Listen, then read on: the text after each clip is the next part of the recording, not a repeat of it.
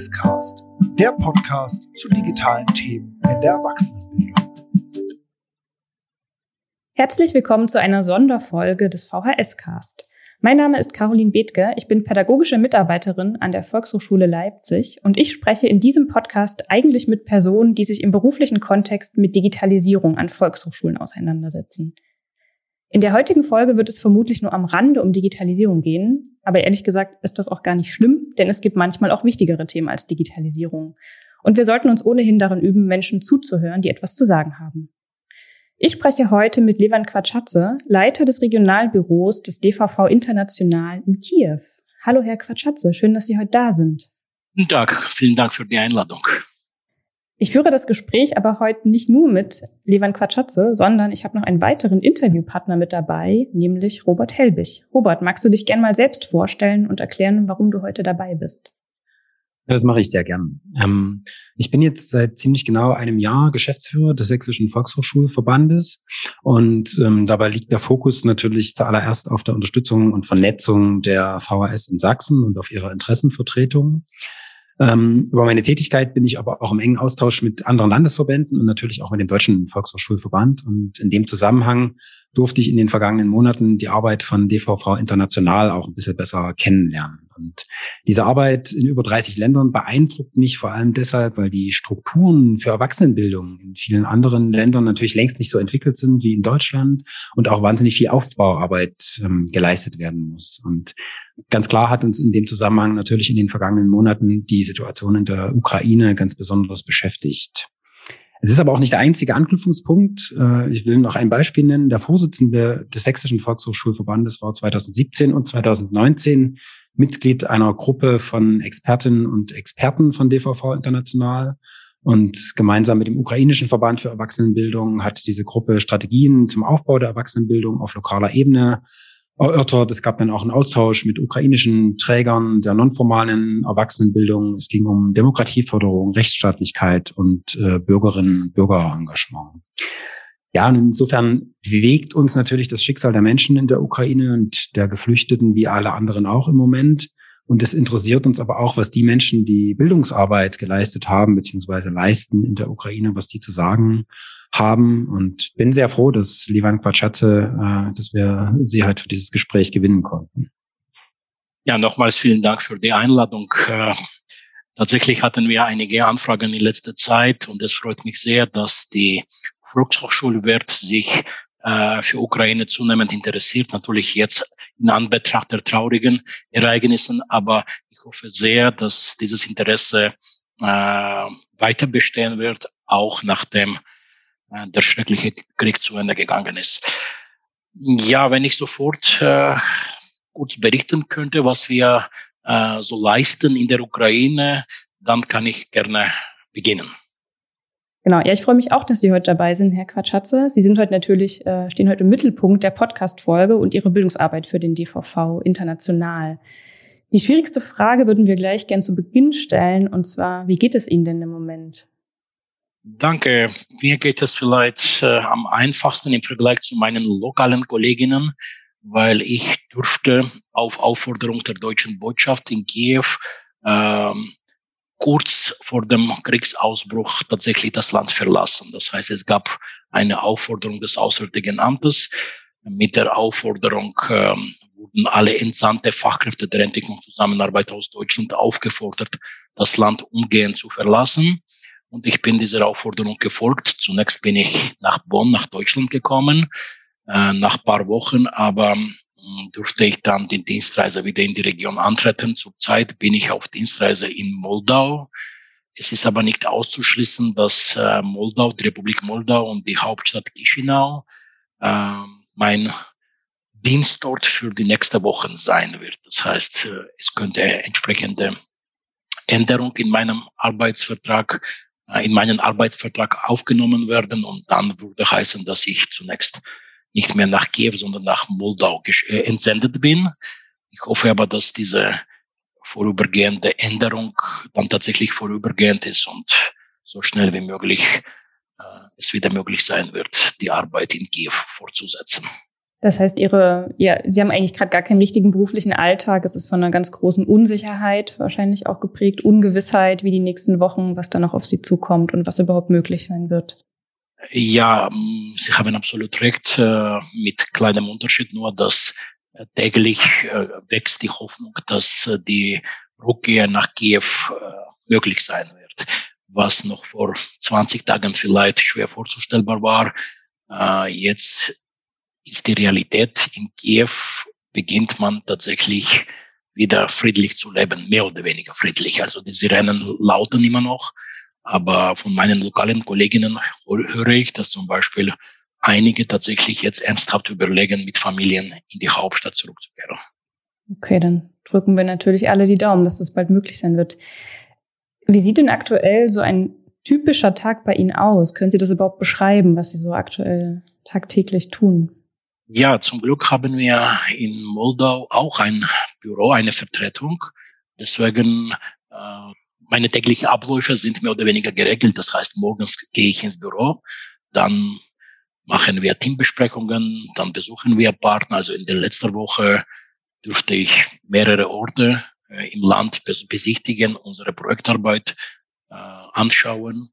Natürlich, äh, da ich Leiter des Regionalbüros in Kiew bin, bin ich auch zuständig für die Projektarbeit in der Republik Moldau. Deswegen praktisch äh, alles, was ich von Berichten kannte, darf ich jetzt viel näher kennenlernen und auch äh, mit etwas mehr Zeit dafür aufbringen, weil sonst die Dienstreisen sind deutlich kürzer, als ich jetzt das mache. Jetzt bin ich mit mehreren mehrwöchiger Dienstreise da. Und das ist eigentlich ein Luxus, weil sonst machen wir sowas nicht. Also meistens die Dienstreisen dauern fünf, sechs Tage und so weiter. Das heißt, äh, wenn ich morgens ins Büro gehe, dann ähnelt sich meine Arbeit sehr dem, was ich auch in Kiew so gemacht habe. Das heißt, äh, die Interagi Interagierung, Interaktion mit lokalen Kolleginnen, Beratung von Partnern, auch wichtige Treffen mit äh, Entscheidungsträgern, sei es Parlamentarier, sei es äh, Ministerialbeamten. In, in der laufenden Woche habe ich auch wieder äh, zwei äh, Ausflüge, Ausflüge ist das nicht zu bezeichnen, eher Partnerbesuche geplant. Wir werden zwei Partner besuchen, die äh, Bildungsarbeit für Bedürftige oder für Menschen mit äh, Menschen in sozial schwierigen Umfelden leisten. Das heißt, äh, im Vergleich zu meinen lokalen Kolleginnen in der Ukraine bin ich vielleicht jetzt am wenigsten vom Kriegsgeschehen äh, betroffen weil ich äh, erstens in Sicherheit bin, zweitens äh, immer noch geregelte Alltagsvorgänge äh, habe und so weiter. Äh, meine lokale Mitarbeitenden in der Ukraine sind äh, aufgeteilt im ganzen Land. Also zwei Personen, wir haben zehn Ortskräfte gehabt vor dem Krieg und zwei Personen blieben ganze Zeit in der Hauptstadt Kiew. Äh, von restlichen acht Kolleginnen äh, und Kollegen. Drei waren in Polen. Eine Kollegin hat jetzt zuletzt nach Österreich gewechselt, aber äh, fünf Kolleginnen und Kollegen sind äh, weiterhin in der Ukraine, in unterschiedlichen Gebieten, in der unterschiedlichen Provinzen, mit Familien und machen mit bei dem ganzen Schrecken, was im Lande so abläuft. Das ist, glaube ich, uns äh, kaum vorstellbar, ne, was diese Menschen aktuell mitmachen. Und Sie haben jetzt schon ein bisschen die Situation ähm, skizziert, wie es Ihnen aktuell geht. Uns würde im ersten Teil dieses Gesprächs auch noch interessieren, wie die Arbeit ähm, von DVV International gerade in der Ukraine vor Ausbruch ähm, des Krieges ausgesehen hat.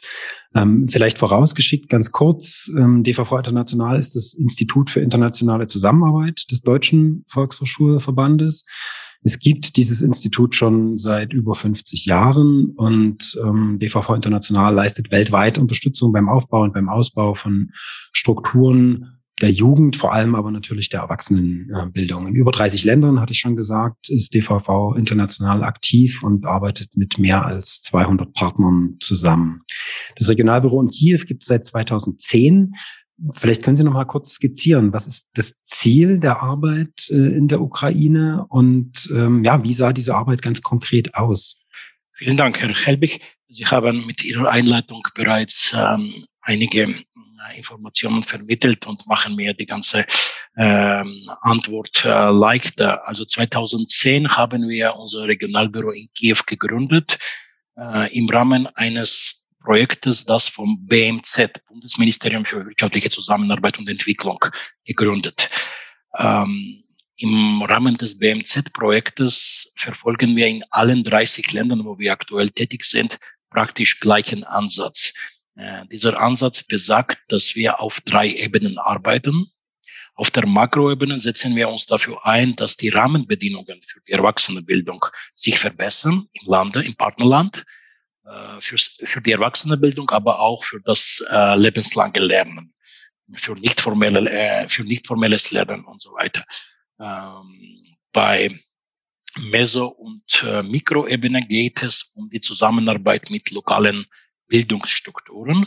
Es ist ein, ein Kreis von Partnerorganisationen ausgewählt. Nach mehrjähriger Zusammenarbeit haben wir uns festgelegt, es besteht ein fester ähm, Kreis von Partnern. Zurzeit gehören neun Partnerorganisationen zu unserem Portfolio. Und wir unterstützen die, damit die neue Bildungsangebote, vor allem nicht formelle Bildungsangebote entwickeln und diese Angebote zugänglich machen äh, sozial schwachen Bevölkerungsschichten. Äh, auf Mesoebene geht es um die Stärkung von diesen Partnern. Das heißt, die Partnerstrukturen werden in ihrer organisationellen Entwicklung unterstützt. Das beinhaltet unter anderem auch die Art der Beratung, die Sie ganz am Anfang angesprochen haben, als Sie erwähnten, dass deutsche Experten und unter anderem auch aus Sachsen eingesetzt wurden, um die ukrainische Kolleginnen und Kollegen äh, fortzubilden, die über äh, gute Praxis in Deutschland aufzuklären und denen äh, Kompetenzen zu vermitteln, die wichtig sind äh, in ihrer täglichen Arbeit. Das heißt, drei Ebenen Ansatz ist gleich in allen äh, Partnerländern, wo wir arbeiten. In der Ukraine haben wir aber Schwerpunkt noch gelegt auf Stärkung ganz konkret von Strukturen, die sehr nah zu Volkshochschulen steht. Wir sprechen sogar von Volkshochschulartigen Strukturen. Das heißt, es geht um Erwachsenenbildungszentren. Äh, unsere Partner auf Mikro- und Mesoebene sind ausschließlich Nichtregierungsorganisationen. Das heißt, es sind nicht kommerzielle, nicht staatliche Anbieter, die äh, für sich als Ziel gesetzt haben, Bildungsarbeit zu leisten, äh, sehr oft auch in kleineren Städten ich kann sogar aufzählen, die, die Städte, wo wir die Partner unterstützen und unterstützt haben. Das sind ähm, Poltava, das sind Vinica, äh, Mikolaev, äh, Lviv, äh, Melitopol, Sumy. Ich benenne die Städte und sofort äh, vor mir in, den Augen tauchen die schrecklichen Bilder, äh, die man durch Massmedien bekommt besonders wenn ich von Melitopol spreche, die Stadt ist immer noch besetzt von russischen Streitkräften und leider auch unsere Partner und unsere Bekannten leiden darunter. Wir haben ganz konkret einen Fall, Serhi Prima, der Vorsitzende des Bezirksrates von äh, Besatzungskräften entführt wurde und weder Familie noch die Gemeinde überhaupt nichts weiß, ob die Person noch am Leben ist und ob er überhaupt schafft, wieder auf freiem Fuß zu sein. Und natürlich mit Gedanken sind wir bei ihm und hoffen sehr, dass die ganze Geschichte, wenn es überhaupt das Wort gut hier passt, gut ausgeht. Ja, also es ist wirklich kaum, kaum nachzuvollziehen, ne, was da aktuell passiert und natürlich auch schwierig dann in so einer Situation, wo es um das ganz Existenzielle geht, über Erwachsenenbildung dann zu sprechen. Aber lassen Sie uns vielleicht noch einen Moment, wir werden gleich nochmal auf die aktuelle Situation auch eingehen im Land. Ähm, lassen Sie uns nochmal einen Moment ähm, auf die Bildungsarbeit schauen von DVV International. Sie haben das mit den Ebenen dargestellt. Können Sie gerade auf der Mikroebene vielleicht nochmal ein Beispiel nennen, was, was ganz praktisch dann für, für Angebote umgesetzt wurden? Ähm, ja, also die Palette von Kursen, die vom Partner angeboten wurde, äh, wurden, äh, war wirklich ziemlich groß. Also es sind auch digitale Angebote für junge Menschen, damit die das Programmieren erlernen oder auch ganz einfach sogar Bild, Bild, sich mit Bilderbearbeitung beschäftigen. Das ist ja, das wissen Sie eben selber auch, das ist sehr populär. Also die junge Menschen mögen äh, TikTok, mögen Instagram und so weiter. Deswegen diese Kompetenzen sind auch unter anderem dafür notwendig. Aber äh, vor allem äh, die Kurse, die wir angeboten haben, sind darauf gerichtet, dass die Menschen Kompetenzen vermittelt bekommen, die sie für Verbesserung ihrer Beschäftigung äh, verwenden können. Das heißt, eigentlich die dahinterstehende Idee ist, dass die Menschen durch nicht formell angeeigneten Kompetenzen entweder ihr Einkommen erhöhen oder sich auf dem Arbeitsmarkt verbessern. Das ist das Ziel, was uns leitet. Und dafür werden teils berufsbildende Maßnahmen angeboten. Auch hier die Palette ist äh, ziemlich groß. Also wir haben sowohl Schneiderinnenkurse, auch Friseur-Ausbildungsgänge, äh, auch die äh, zum Beispiel Ausbildung zur Buchhalterin und so weiter. Ähm, ganz unterschiedliche Sachen. Äh, so teilweise Maßnahmen, die äh, der Zielgruppe helfen, auf dem Arbeitsmarkt erfolgreich zu sein, gehören auch die Sprachkurse, die Computerkurse, die ebenfalls angeboten werden. Absolute Mehrheit der Angebote ist kostenlos. Kostenlos für die Zielgruppe. Das heißt, die Menschen können diese Angebote äh, kostenlos in Anspruch nehmen. Äh, unter anderem auch deswegen, weil diese Angebote auf sozial schwache Personen äh, gerichtet sind. Äh, und die Arbeit auf Makroebene, äh, sie dient dafür, dass wir Advocacy oder Lobbyarbeit ähm, leisten und dadurch versuchen, dass die öffentliche Hand mehr Mittel für Erwachsenenbildung zur Verfügung stellt. Einerseits arbeiten wir mit dem Parlament, mit dem, mit dem Bildungsministerium, damit äh, der von uns unterstützte äh, Entwurf des neuen äh, Erwachsenenbildungsgesetzes verabschiedet wird. Es ist wirklich erfreulich, dass der Krieg brach aus am 24. Februar und im Parlament die von uns bevorzugte alternative Version des Gesetzes zur Erwachsenenbildung am 28. Februar noch registriert wurde und wir hoffen sehr, dass äh, das Parlament, äh, soweit es schafft, demnächst sich mit dem äh, mit dem Entwurf beschäftigen wird oder mit beiden Entwürfen. Also beide Entwürfe sind tatsächlich mit unserer Unterstützung erarbeitet. Allerdings ein Entwurf praktisch wurde vom Bildungsministerium übernommen und gilt als offizieller Entwurf. Und der andere Entwurf, der sieht einige weitere Verbesserungen vor, die wir noch gerne im Gesetz sehen würden. Deswegen äh, nach unseren erfolgreichen Verhandlungen mit Parlamentariern, eine Gruppe von Parlamentariern hat der Alternativgesetzentwurf ebenfalls registriert und deswegen hoffen wir, dass im Plenar im Plenarsaal dann die Parlamentarier mit beiden Entwürfen beschäftigen werden. Ja, ähm, zur Bildungsarbeit auf Mikroebene vielleicht dürfte ich äh, weiter ergänzen und erzählen, dass neben den Erwachsenenbildungszentren an sieben Standorten, die wir unterstützt haben, haben wir auch mit zwei weiteren Nichtregierungsorganisationen zusammengearbeitet. Eine Organisation heißt oder nennt sich Erwachsenenbildungsverband der Ukraine. Das ist ähm, eine Umbrella, ein, ähm, eine, eine Vereinigung von äh, Bildungsträgern aus ganz Ukraine, die austauschen, die mit Erfahrungen teilen. Und gleichzeitig dieser Dachverband leistet auch wichtige Advocacy- und Lobbyarbeit mit uns zusammen. Und die letzte äh, Organisation, die ich noch kurz erwähnen wollte, die nennt sich Free Zone. Das ist die Nichtregierungsorganisation, die als Ziel gesetzt hat, sich als Ziel gesetzt hat, Menschen zu unterstützen, die in schwierige Lebenslage geraten sind. Das sind Menschen, äh, die in Gefängnissen geraten sind, also Gefängnisinsassen, auch ehemalige Gefängnisinsassen und die Drogenabhängige. Das heißt, denen wird geholfen, unter anderem mit Bildungsmitteln, äh, dass die Reintegration möglichst schnell und möglichst unkompliziert schaffen. Und äh, in der Zusammenarbeit mit dieser Organisation zum Beispiel geht es um die Entwicklung von Online-Angeboten, von Apps, die unter anderem auch in Gefängnissen zugänglich sind und die Menschen äh, können die Beratungsangebote bereits in Gefängnissen wahrnehmen, bevor die entlassen werden. Das ist sehr wichtig, um damit die Rückfallquote, die Rückfallquote niedrig ist. Neben den Projekten, die ich jetzt sehr kurz geschildert habe und die alle vom Bundesministerium für wirtschaftliche Zusammenarbeit und Entwicklung gefördert sind, haben wir auch zwei Projekte, die auch vom Auswärtigen Amt gefördert sind.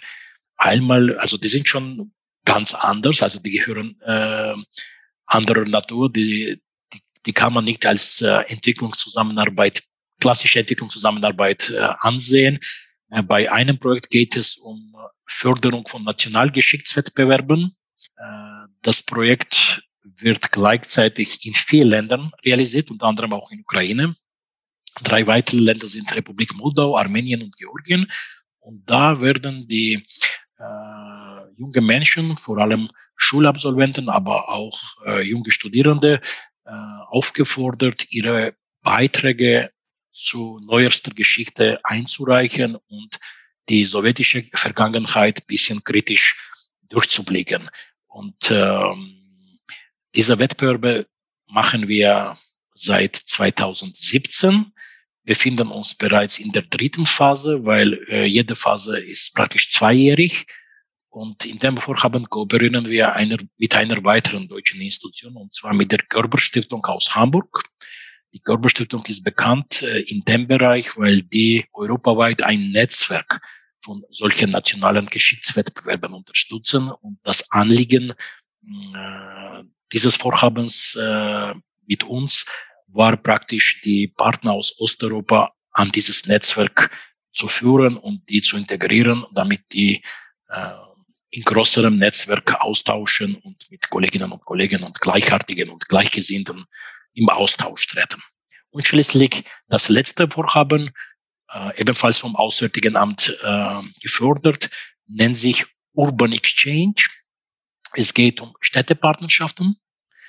Und die Idee ist, dass durch Städtepartnerschaften Institutionen der Erwachsenenbildung mehr an Bedeutung gewinnen und aktivere Rolle in den internationalen Beziehungen spielen. Das heißt im Austausch, in Städteaustausch und so weiter. Und da haben wir äh, also zwei Partnerschaften stehen bereits fest. Das sind Zelle und Sumi, Zelle aus Niedersachsen und Sumi aus ähm, Ostukraine, praktisch an der Grenze zu Russland.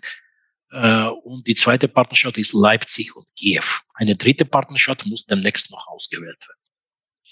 Ja, vielen Dank in diesen ja extrem vielfältigen äh, Einblick in die Arbeit. Ne? Also angefangen von der politischen Ebene, wo es um die Strukturen geht, über die Unterstützung der Partnerinnen und Partner, also der Organisationen, bis hin äh, zu den Aktivitäten, die dann wirklich die Menschen tatsächlich erreichen. Vielleicht als letzte Frage in, in diesem Bereich, ähm, was waren so die größten Herausforderungen der Arbeit in der Ukraine bis Ausbruch des Krieges oder wo stößt die Arbeit vielleicht auch an gewisse Grenzen? Ja, das ist eine sehr gute Frage. Vielen Dank. Also äh, es gab bestimmt äh, mehrere Herausforderungen, aber eine, die ich vielleicht hervorheben möchte, ist die folgende. Ukraine war kein reiches Land vor dem Krieg äh, und deswegen öffentliche Hand könnte nur selten sich erlauben, äh, die Angebote der Erwachsenenbildung, nicht formelle Angebote der Erwachsenenbildung aus öffentlicher Hand zu unterstützen. Das war aber tatsächlich unser Anliegen für unsere Lobbyarbeit. Wir haben einerseits auf nationaler Ebene, das heißt mit dem Parlament und mit dem Bildungsministerium, diese wichtige Arbeit geleistet. Andererseits haben wir, wir aber auch Gebietsebene mit äh, Gebietsreg also mit Provinzialregierungen und auch mit lokalen Selbstverwaltungsorganen immer wieder Workshops, Seminare, Konferenzen organisiert, damit Überzeugungsarbeit geleistet werden könnte, um Entscheidungsträger von der Bedeutung der Erwachsenenbildung zu überzeugen. Und ich muss äh, sagen, dass diese Arbeit war zwar sehr herausfordernd, aber zum Glück hatten wir auch Erfolge. Wir hatten schon erste Kommunen, erste Städte, erste Gebiete, wo tatsächlich die lokale Regierungen äh, erwachsene aufgestellt haben und die begonnen haben zu implementieren. Und einerseits diese Herausforderung besteht für andere Kommunen, aber das ist praktisch auch, äh, gleichzeitig ist das auch zufriedenstellend, dass man die Ergebnisse der Arbeit sehen kann und äh, sehen kann, dass die von uns auf Mikroebene geförderte Bildungsmaßnahmen durchaus auch beispielhaft sind und für die Überzeugungsarbeit mit Entscheidungsträgerinnen und Trägern gut anwendbar sind. Ja, vielen Dank für den spannenden Einblick. Wir haben ja eingangs gesagt, wir möchten auch noch mal einen Blick auf die aktuelle Situation werfen mit Ihnen gemeinsam und auch auf die Situation der Ortskräfte und ihrer Netzwerkpartner vor Ort. Sie haben vorhin gesagt, von den zehn Ortskräften des Regionalbüros sind aktuell noch fünf vor Ort, wenn ich das richtig mir gemerkt habe. Äh, sieben sind in der Ukraine, drei sind im Ausland. Von sieben sind zwei in Kiew und fünf in anderen Gebieten der Ukraine. Okay. Haben Sie denn zu diesen KollegInnen noch Kontakt und was berichten die aktuell? Ja, zum Glück, äh, es gab zu keinem Zeitpunkt Unterbrechung des Internets, äh, mindestens mit der Mehrheit der Kolleginnen. Das heißt, äh, ich war seit dem Kriegsausbruch bis heute praktisch täglich äh, im Austausch mit Kolleginnen. Äh, überraschenderweise Internetverbindung war nicht unterbrochen. Es gab einige Orte, wo tatsächlich äh, ab und zu äh, ein bisschen geholpert hat und die Kolleginnen mit äh, kleiner Verspätung reagiert haben auf Nachrichten, die ich per WhatsApp verschickt habe. Aber insgesamt muss ich sagen, dass die Kommunikation äh, war möglich und der Austausch war möglich. Natürlich, äh, der meiste Austausch hatte ich mit äh, meinem Kollegen, der das Landesbüro in Ukraine leitet der blieb ganze Zeit in der Hauptstadt in Kiew. Vielleicht darf ich auch ganz kurz seine, ganz kurz von seiner privaten Geschichte erzählen. Ähm, Oleg, Oleg Smirnov, so heißt mein Kollege, der ist in ähm, Melitopol geboren, aber äh, praktisch das ganze Leben hat er auf dem Halbinsel Krim, verbracht. Und 2014 war er gezwungen, äh, seine, seinen Heimatort zu verlassen. Äh, weil er praktisch andersdenkend war und natürlich hat nicht die russische Besatzung äh, des Halbinsels begrüßt und um sich nicht weiter in, in äh, Gefahr zu bringen, hat er mit, mit, mit seiner Familie den Halbinsel verlassen. Und seitdem ist oder war, ist er in Kiew beheimatet und hat sich dort niedergelassen. Und Oleg diesmal wollte auf keinen, keinen Fall mehr äh, seinen Wohnort wechseln und blieb ganze Zeit in der Hauptstadt mit seiner Familie. Und äh, zeitlang über ihn und über unseren Logistiker, das ist die, der zweite Kollege, der ganze Zeit in Kiew blieb, haben wir natürlich große Sorgen gemacht. Der zweite Kollege, also unser Logistiker Alexei, der ist sogar dem Bürgerwehr beigetreten und äh, hat wochenlang äh, in eigenem Viertel äh, patrouilliert, damit, äh, damit die Ruhe herrscht, auch dort, wo gerade keine äh, heiße Kampfhandlungen geführt werden. Was die erzählt haben, haben sie gefragt, ja, manchmal, als wir telefoniert haben, waren Sirenen zu hören. Äh, die, Kolleg die Kollegen haben unterschiedlich reagiert. Also am Anfang waren die fleißig in ähm, Bunker gegangen und in den Keller gegangen und so weiter. Zuletzt aber wahrscheinlich, man merkt schon, dass alle sind schon müde vom Krieg und äh, zuletzt äh, nicht immer haben die reagiert und teils blieben die in Wohnungen und äh, nicht mehr in den Keller gegangen.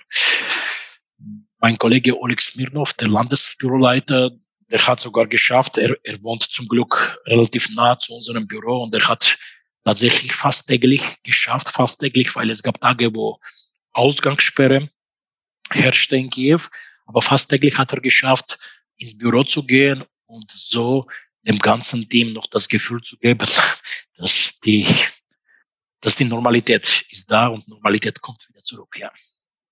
Ja, da kann ich, glaube ich, nur Respekt empfinden, wenn ich das höre. Und ich finde, das zeigt auch nochmal sehr eindrücklich diese Verflechtung der beruflichen, gesellschaftlichen und auch ganz persönlichen Geschichten, die ja auf allen Ebenen sehr anstrengend und bewegend sein müssen. Also ja, vielen Dank für den Einblick. Ähm, äh, Sie sind ja nicht mehr vor Ort, haben Sie gesagt. Ähm, wie informieren Sie sich denn über die Lage vor Ort in der Ukraine? Also Sie haben natürlich den Kontakt zu Ihren NetzwerkpartnerInnen, zu den KollegInnen, ähm, vielleicht auch persönliche Kontakte.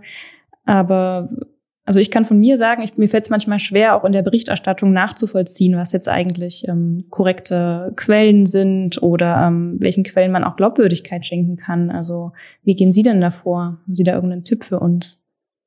Ja, ehrlich gesagt, jetzt äh, habe ich äh, nicht das Gefühl, dass ich schlecht informiert bin, weil äh, seit dem 24. Februar habe ich mich bei mehreren Telegram-Kanälen ähm, äh, gemeldet oder diese Kanäle abonniert.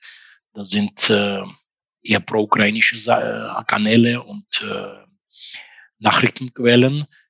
Und äh, natürlich es ist nicht auszuschließen, dass auch dort äh, eventuell ab und zu irgendwelche Unwahrheiten gemeldet werden. Aber insgesamt habe ich das Gefühl, dass äh, über das Geschehen in der Ukraine habe ich mehr oder weniger gute Vorstellung. Dazu kommt natürlich Austausch mit Kolleginnen, mit Partnern. Zuletzt am Freitag, also jetzt haben wir, heute, heute ist Montag und zuletzt am Freitag äh, durften wir alle wieder uns online versammeln. Wir hatten, nennen wir es, eine Online-Konferenz, zweistündige Veranstaltung, wo einerseits äh, Angehörige einigen deutschen Volkshochschulen dabei waren und andererseits all die neuen Partnerorganisationen, von denen ich vorher sprach, all die haben teilgenommen. Und da die Kolleginnen wirklich an unterschiedlichen äh, Orten untergebracht sind und äh, dort auch leben und arbeiten, äh, könnte man ganz unterschiedliche Geschichten hören. Also einige, die eher im Westen des Landes sind, sind zwar gesundheitlich und äh, sicherheitsmäßig vielleicht etwas besser aufgestellt als die anderen, aber auch die leisten unheimlich großartige Arbeit, äh, sei es Unterstützung bei humanitären Konvoien, sei es die Bildungsarbeit, die sogar in dieser Zeit stattfindet. Also es war erstaunlich, die Partner haben fast einstimmig berichtet, dass mit unserer Unterstützung immer noch Bildungsangebote angeboten werden und von Menschen auch nachgefragt werden. Es sind psychologische Beratungen, es sind äh, kleinere Austauschrunden, äh, die Menschen helfen, bisschen Normalität wieder für sich zu gewinnen. Aber es sind auch Offline-Kurse, das heißt von Angesicht zu Angesicht. Die Maßnahmen zum Beispiel ähm, im Süden des Landes bei einer Partner Partnerorganisation zum Beispiel sind die Schneiderinnenkurse sehr nachgefragt.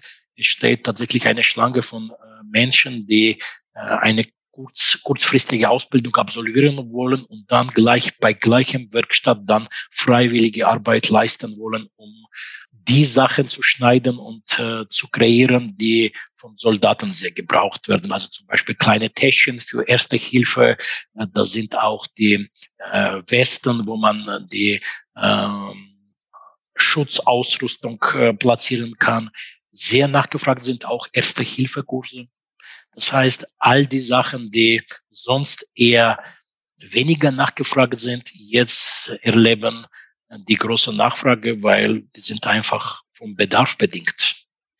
Und bis auf die Stadt Melitopol, die ich vorher noch erwähnt habe, dass die Stadt besetzt ist, alle anderen Partner versuchen tatsächlich einige Angebote äh, anzubieten.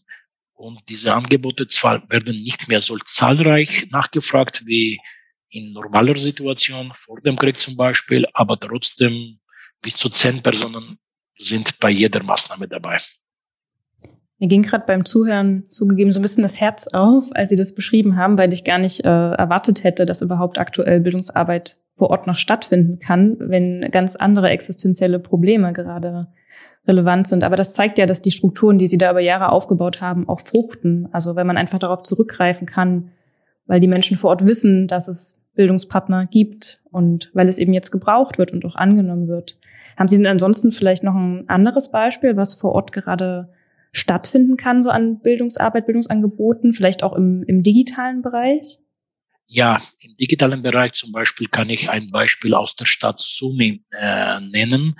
Ähm, diese Stadt war wochenlang umlagert von russischen Truppen, wurde zwar nicht eingenommen, aber umlagert war sie. Äh, die Menschen blieben teils in der Stadt. Und natürlich, es war wichtig, dass man die ermutigt. Und deswegen unsere Partnerorganisation hat äh, die Kollegin, die immer äh, Trainings und psychologische Angebote auch in, in früheren Zeiten äh, gemanagt und geleitet hat, die Kollegin engagiert und für psychologische Beratungen gewonnen. Und diese Beratungen wurden zur Abendstunde äh, angeboten.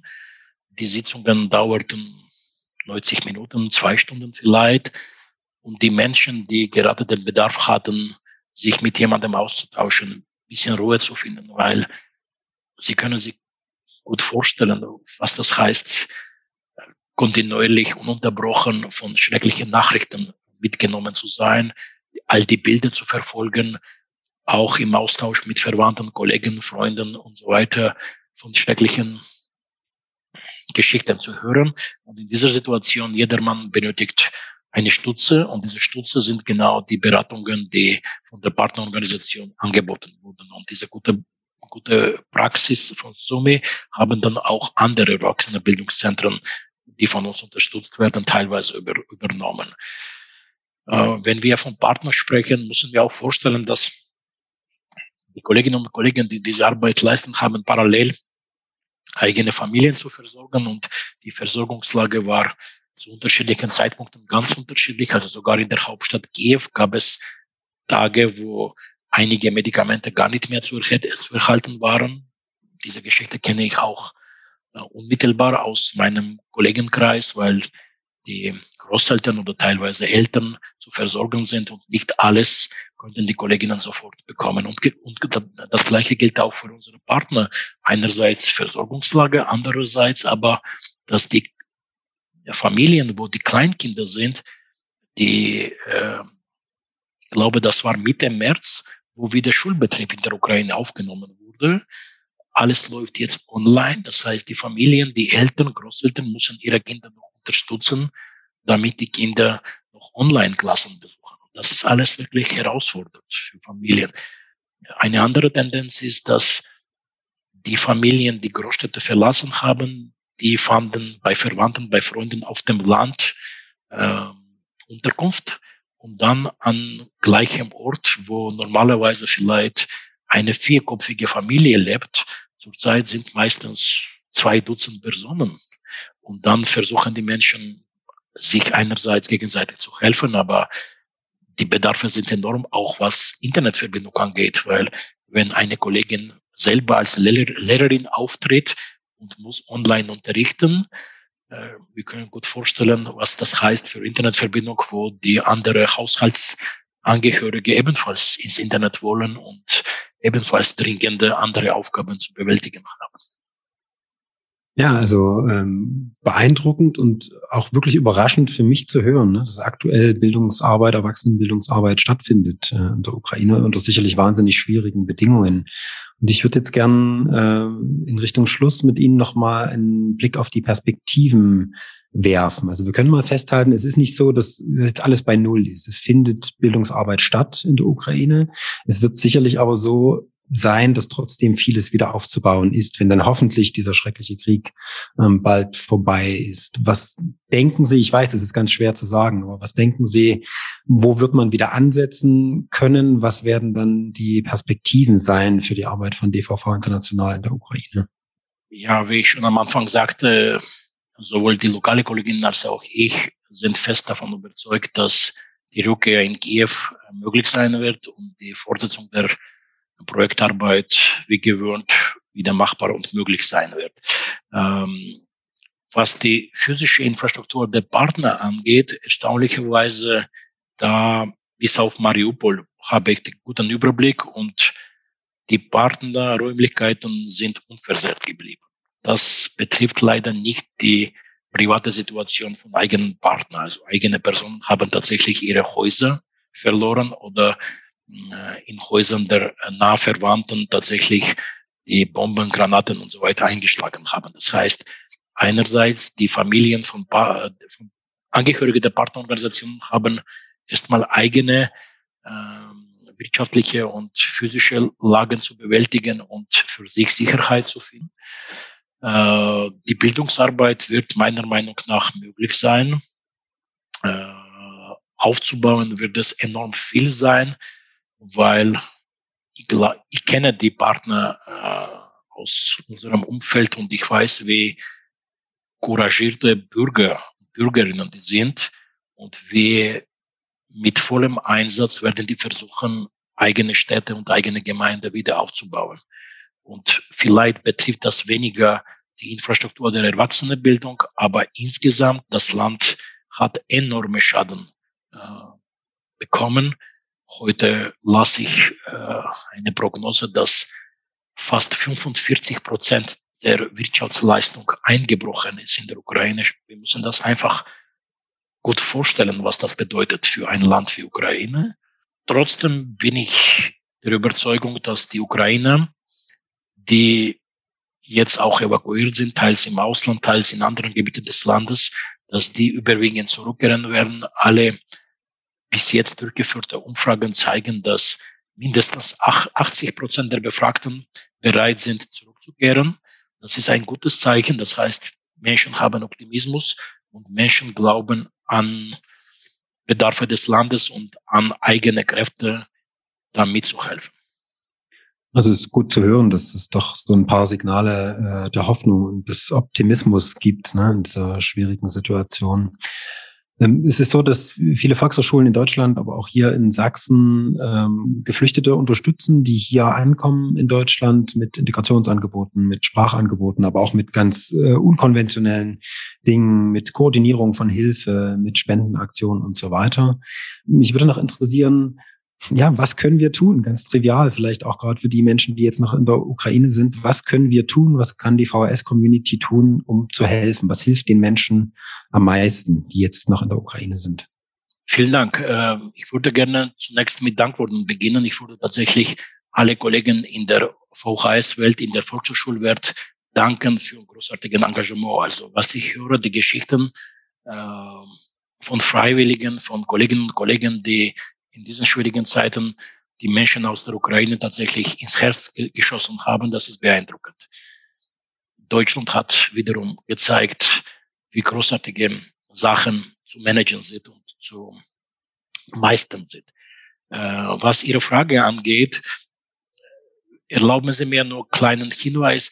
Ich würde vielleicht nicht unbedingt von Integration sprechen, weil, wie gesagt, diese Menschen ähm, wollen nicht langfristig hier bleiben. Das heißt, was wir äh, gestalten sollten, ist herzhafte Aufnahme vorübergehend für diese Menschen.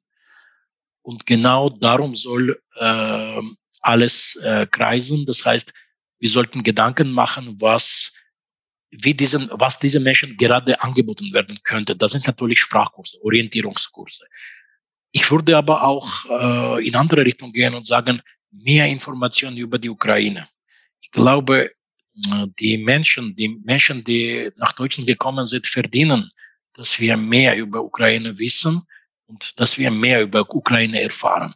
Und in dieser Hinsicht, äh, wenn die Volkshochschulen gerne auch zurückgreifen auf diese Menschen, die äh, da sind und die möglichst einsetzen bei Veranstaltungen, die dazu dienen, unter anderem auch mehr Kenntnis über Ukraine zu verbreiten. Ich glaube, das wäre auch ein gutes Zeichen. Das wäre natürlich auch äh, gut in der Hinsicht, dass die Menschen äh, wieder tätig wären bei kurzfristigen Sachen und das würde denen wieder das Gefühl der Normalität geben. Aber vor allem, das brauchen wir als Gesellschaft vielleicht auch, um etwas mehr über Osteuropa und besonders über die Ukraine und Ukrainer zu lernen. Mhm. Ja, ganz herzlichen Dank. Ich hoffe, dass wir heute auch einen kleinen Beitrag dazu leisten können, einen guten Einblick äh, zu bekommen, was gerade passiert in der Ukraine. Ja. Vielen Dank für dieses Interesse. Ja, für mich schließt sich gerade auch so ein bisschen der Bogen zu Beginn, weil da haben wir auch von gegenseitigem Zuhören gesprochen und das haben Sie ja gerade eigentlich sehr schön ja, von uns auch verlangt, von ihren Mitmenschen, MitbürgerInnen, dass wir einfach gegenseitig mehr zuhören müssen. Und eigentlich sehr traurig finde ich, dass es erst so ein dramatisches Ereignis braucht, bis wir das wirklich tun. Ja, ähm, ich glaube, dieses, dieses Plädoyer der herzhaften Aufnahme, das nehmen wir uns alle zu Herzen. Ich nehme das auch wahr. Es geht sicherlich immer mehr. Ähm, ich glaube, auch einen expliziten Aufruf zur Unterstützung braucht es jetzt hier in diesem Podcast für die ZuhörerInnen nicht. Aber dennoch äh, wollen wir ein kleines Plädoyer zum Schluss da lassen. Jeder von uns hat sicherlich andere Ressourcen und auch andere Möglichkeiten zu helfen. Aber es ist sicherlich auch ein Zeichen der globalen Verantwortung, dass wir aktiv handeln, wenn es anderen schlecht geht und letztlich stehen ja auch Volkshochschulen genau für diese Themen, also für Demokratie, Vielfalt, Solidarität Und ähm, ja, ich finde, das ist eine gute Gelegenheit, dass wir das auch zeigen, dass wir hinter diesen Werten stehen, die wir immer vor uns hertragen. Ja, wir wünschen Ihnen, Herr Quatschatze, alles Gute, Gesundheit, Kraft. Ähm, ich habe die heute auf jeden Fall bei Ihnen wahrgenommen. Ich finde, Sie haben zwischendurch auch an einigen Stellen ein bisschen gestrahlt, als Sie von Ihren Erfolgen gesprochen haben. Das haben jetzt vielleicht die ZuhörerInnen nicht so sehen können. Wir durften es sehen. Ich habe es auf jeden Fall gespürt, dass da auch ganz viel Mut, Hoffnung, Kraft da ist. Und danke für die Zeit heute, dass Sie heute Gast waren und danke auch für den spannenden Einblick in Ihre Arbeit und auch Ihre Einschätzung. Herzlichen Dank nochmals für das Interesse und ich hoffe auch sehr, dass wir eine nächste Begegnung bei normaler Situation haben und gerne auch weiter über Ukraine und über Austausche reden werden. Vielen Dank. Danke, alles Gute Ihnen. Danke und viele Grüße. Alles Gute. Wir verlinken für alle nochmal die Website des DVV International in den Show Notes sowie eine Übersicht über die aktuellen VHS-Veranstaltungen und Unterstützungsaktionen.